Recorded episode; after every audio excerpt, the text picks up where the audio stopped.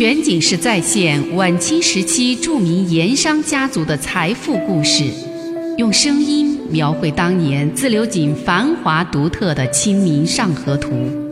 据王瑞小说《盐商世家》改编，悦享九零八自贡文化旅游广播为您倾情演绎《自流井往事》。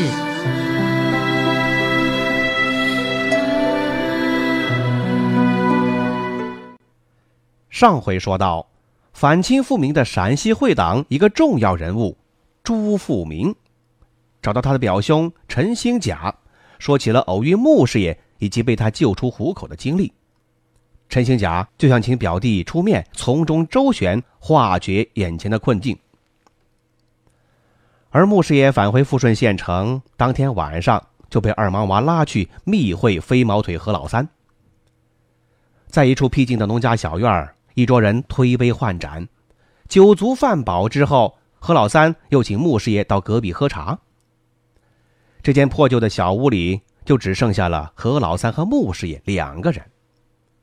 穆师爷明白，正戏要开始了。果然，喝了几口茶，扯了几句闲话，何老三就说到了正事。何老三的话说得很委婉，也很有策略。但说来说去，意思只有一个，就是想拉穆师爷入伙。按何老三的话说，既然是发财，就兄弟伙一起发财。其实啊，穆师爷对此是早有预料。自打二毛娃那里确认了何老三的盐枭身份，到今天晚上何老三突然现身富顺县城，而且邀请他来此吃饭碰头，从那一刻起。穆师爷一路上虽然没多说什么，也没多问什么，但他已经大致推断出何老三要见他的目的，而且也拿好了主意如何应对何老三。其实早在他结束了跑摊生涯，上岸做了官司客，一直到做了自流井盐商首富的师爷之后，穆师爷对过去跑摊的时候那批形形色色的跑摊朋友，采取的就是三步对策。什么三不？就是不回避、不拒绝、不下水。不回避，就是说过去的跑摊朋友，不管是偶然相遇还是主动来找他，穆师爷一概是热情相待，而且一点不回避过去那些个江湖经历。不拒绝，这就比不回避更进一层了。也就是说，江湖朋友找上门来，求到自己头上了。不管是银钱方面的事儿，还是其他的，比如说衙门案子什么的，他能办到的，一概相助，从不拒绝。这两点啊，都是因为他一向看重的江湖义气，同时也是他穆师爷一贯待人处事的习惯。那不下水，这就是穆师爷脱离了跑滩江湖之后有的一种新的人生立场和态度。过去流落江湖跑滩，那是生活所迫。处境所限，不得已而为之。如今既然上了岸了，那就绝不能再走回头路，再下水。这个立场，穆师爷心中一直很明确。所以眼下何老三的入伙提议，穆师爷只能是一个否定的答复。这一点，他在半路上就想好了。何老三的提议很直截了当，也很简单。就是一起来做私盐生意，不要穆师爷出本钱，也不要他出力跑路，只负责坐镇自流井，组织货源，就可以获得相当的干股，坐收厚利。何老三看穆师爷对自己的提议一时之间没什么表示，就试图说服他：“三哥，跑摊时你说过的两句话，我至今还记得很牢。你说的。”自古以来，有道是“人生在世，吃穿二字”。又说“人为财死，鸟为食亡”。你还说这两句话前五百年是至理名言，往后五百年还是至理名言。这话你说过没有？穆师爷点头认可。这话我说过。何老三又说：“你还给兄弟们拆字解字。”说是一个福字，拆开来看，左边是一，右边是一口田。说明一个人有吃有穿，丰衣足食，这就是福。这和人生在世吃穿二字那是一个道理。你当初是不是这么说的？穆师爷哈哈一笑，呵呵呵呵，飞哥记性真好，这么多年了还记得清楚。何老三也是一笑，你哥子说的都是金玉良言，当弟子的岂敢忘记？两个人一阵大笑。何老三又说：“自那以后，这些话不但使我始终记在脑子里滚来滚去，片刻不忘，还时常拿出来教训开导手下兄弟伙。大家都说受益匪浅，简直是足够受用终生。仔细一想，人生百年，哪怕两百年，也确实这一辈子就为吃穿两个字在劳累，在奔波，在拼命。而无论是吃和穿，却离不开一样，钱。”你说是不是？看何老三说在兴头上，穆师爷不便多说什么，只好微微点头表示赞同。这过了数九的寒风啊，不时从漏风的竹篱笆泥壁里夹缝之间钻进来，没生火的屋子里外一样的冷，让穆师爷感到一阵阵的寒意。不过。在昏暗而闪烁飘摇的油灯下，何老三那张被酒精兴奋过的脸上，虽然说落满了沧桑，却显出一种少见的梦幻之色。他被自己的想法给陶醉了。一旦是木三哥入了伙，成了自己盐销链条中重要而且关键的一个环节，他何老三的盐销事业那该是何等的辉煌壮阔！说不定他可能成为川南一带，甚至包括云贵川边界地区本市最大、实力最强的盐销头子，进而控制甚至垄断整个川滇黔数省的私盐通道，那该是一种怎样的气候？早在跑滩时几次交道之中，以及后来听江湖朋友说起，这位木三哥他的见识、脑子，在他所接触的那些跑滩匠和江湖人士之中。都是上乘的，他肚子里数不胜数的馊主意和烂点子，更是在何老三交到过的江湖朋友中绝无仅有。如今又当上了自流井大盐商的心腹师爷，这种关键性的位置，更是让多少人望尘莫及。跑私盐的盐枭正需要这样的人物啊！有他坐镇自流井，就能从源头上控制、掌握稳定的私盐货源，满足何老三规模越来越大的盐销生意。而且，凭着穆师爷的计谋，无论是和官府较量，还是和众盐商竞争，他都能占据上风，立于不败之地。这个，就是川滇黔边界一带小有名气的盐销头目何老三，在见穆师爷前后，心中打着的如意算盘。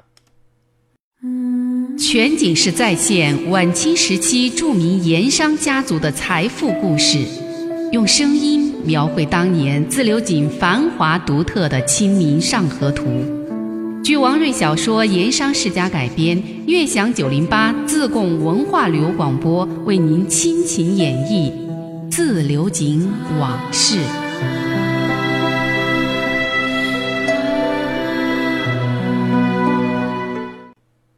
何老三看穆师爷一直没什么表示，他又进一步劝说。穆兄，这些道理都是你教给兄弟的，兄弟这里就有一个挣大钱的现成路子，就看你我如何走法才能来钱更多更快。而且路子就在那里摆着，你不走，别人也会走，实在可惜。这是真心话，穆兄要仔细思量才是啊。面对何老三的这番说辞，穆师爷沉吟了一阵儿。才说道：“飞哥，你说的这些话都是实在话，我也明白。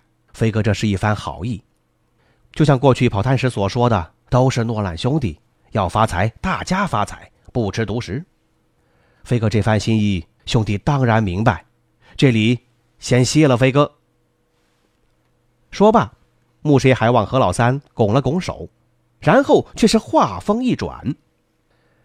若是在往常，飞哥这一说，还不说是这等好事，只要是有事的时候登高一呼，兄弟立马响应跟随。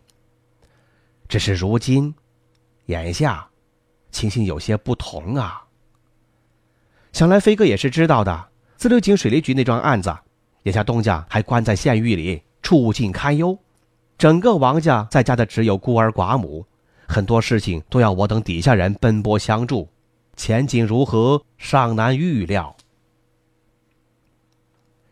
这些话原本是穆师爷早就想好的托词，可是说到这些话的时候，穆师爷认真的望了望一直注意听他答话的何老三，眼里还是露出几分真心的忧虑之色。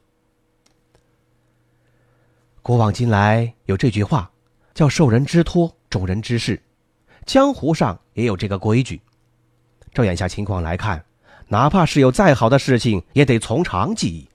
起码得等东家王四大人那桩事情多少有了结果，或者是干脆山重水复、柳暗花明，东家那桩事情一了百了，圆满的摆平了，那个时候皆大欢喜，兄弟我无牵无挂，再来万飞哥所议之事，才能全心投入，那岂不更好？这番话在穆师爷那里虽说是托词，但说的在理，何老三听来却无话可说。只能默不作声，表示认可。只听穆师爷又继续说道：“况且我在想，飞哥刚才所说这桩事，也的确是一桩大事。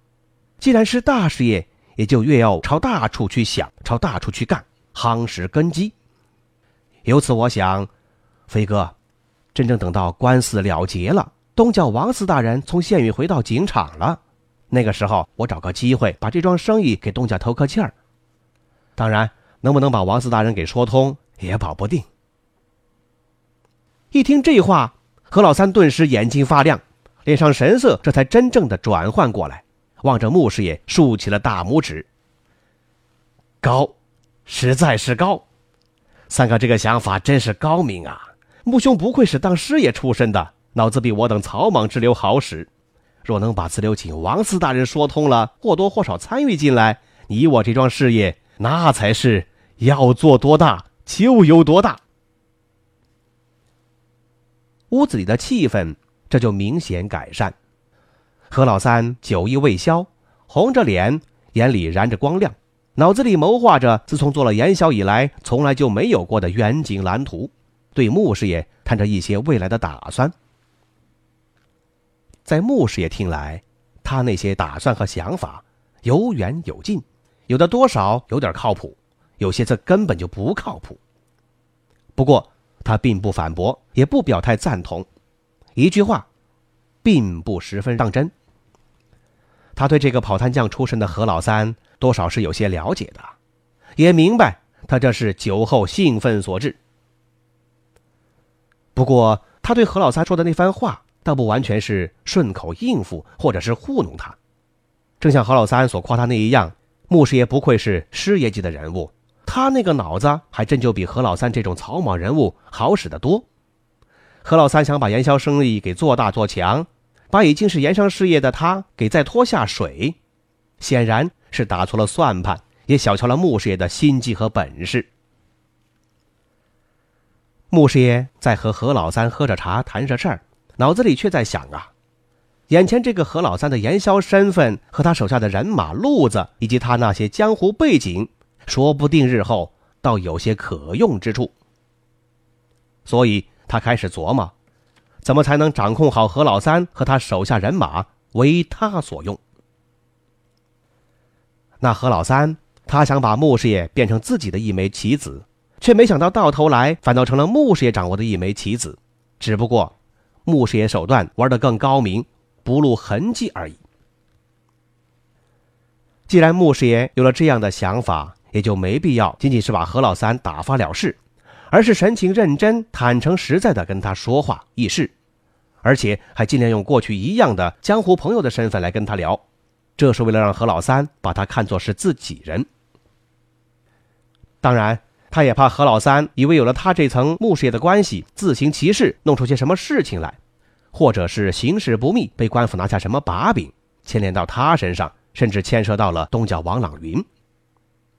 所以他照当初对二莽娃约法三章一样，郑重的告诫何老三：“飞哥，事情既然依到这个份儿上，有些话当兄弟的还是要说在明处。这就是在东家王四大人的官司没了结，尤其是没得到我的点头认可之前，飞哥你以及手下的兄弟们，最好是不要在富顺县城，也包括自流井地界上随便行事，以免惹上了不必要的麻烦，坏了今后的大局。此其一。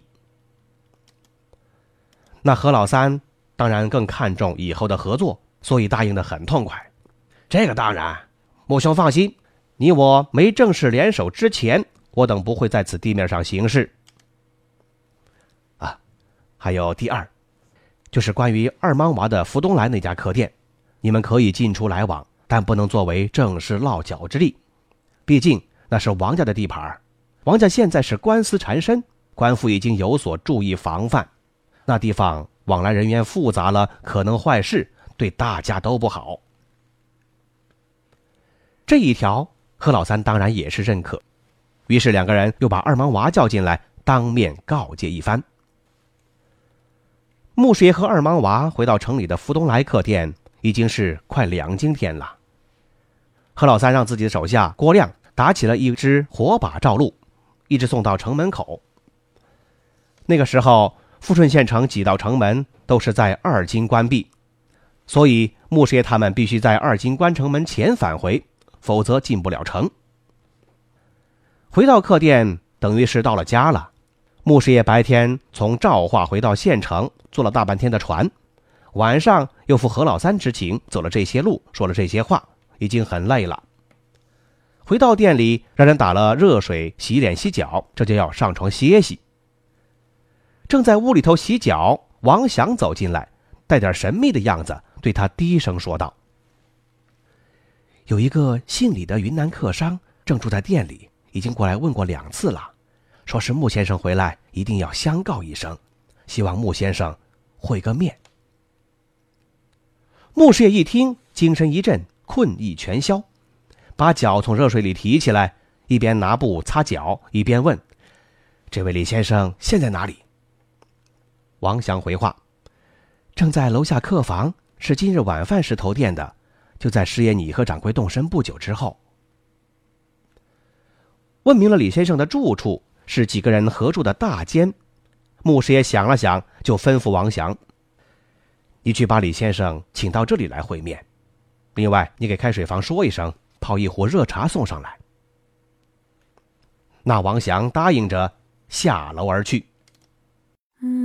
全景式再现晚清时期著名盐商家族的财富故事，用声音描绘当年自流井繁华独特的《清明上河图》。据王瑞小说《盐商世家》改编，悦享九零八自贡文化旅游广播为您倾情演绎《自流井往事》。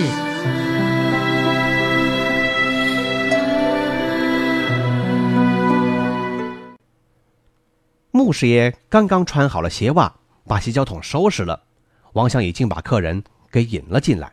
穆师爷慌忙让座。等王祥掩门退出，这位李先生，也就是朱富明，是起身离座，朝穆师爷施礼道谢。穆先生，多谢先生搭救之恩。那日在金田寺，幸得穆先生大义相救，在下才未陷入捕快罗网。在下与先生素未平生，不过区区路人而已。危难时刻，先生如此大义，实在难得。今日有闲，特登门拜谢，请先生受小弟一拜。说完，望穆师爷深施一礼。穆师爷慌忙起身回礼：“李先生言重了，当日不过是一时之念，举手之劳而已，何足挂齿。在下也曾跑摊走过江湖，路人有难，挺身而救。”路见不平，拔刀相助，这些都是江湖规矩，每个江湖朋友都会如此行事，实在是不值得先生如此道谢。穆师爷请对方坐下，送上一杯热茶，又说道：“况且古人有言，相逢何必曾相识，要说起来，讲究的就是一种缘分。”穆师爷喝了口茶，望李先生继续说道：“江湖又说。”多个朋友多条路，你我无意间在金田寺相逢，这就是缘分。有了这种缘分，哪怕是萍水相逢、点头之交，与江湖路数上说都是朋友。说到这儿，穆师爷朝对方意味深长的一笑。李先生点点头，穆师爷又说道：“既然是朋友，为朋友做任何事情都是应该的，乃是情分所在、义气所在、责任所在。不管江湖还是世道坊间，对朋友就绝不能轻言报偿与道谢。这是在下的一点浅见，还望李先生赐教。”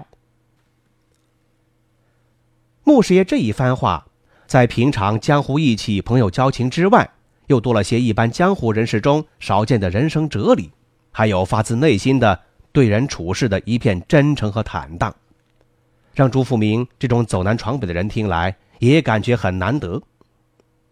他心里感叹啊，自流井王家事业中竟有穆师爷这种人才，怪不得表兄陈兴甲斗不过王朗云这些人，不得不认输，这也是道理所在。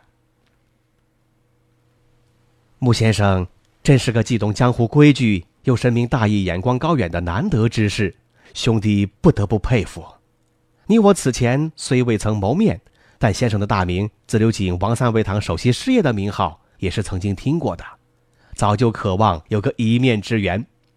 没想到今天四一游，竟会有如此巧遇，得以结识穆兄，还得先生鼎力相助，实属万幸。这位李先生。话说得恭敬客气，一再向穆师爷道谢。但精明的穆师爷却暗自心想：这位号称李先生的会党领袖，被官府通缉，风声正紧，却冒险来到县城找他，恐怕绝不仅仅是为了要当面道谢这么简单，大概是另外有什么话要说，有什么事要办。穆师爷猜的没错，这位李先生。这位朱富明来找他，确实是有事情。那么有什么事情？咱们明天接着再说。漫步抚溪河畔，天车脚下，古岩井旁，总会有一种情愫潜滋暗长。那些和盐有关的故事、传说、历史，或凄美，或悲壮，共同诉说着的两个字。家乡，悦享九零八，话说自流井。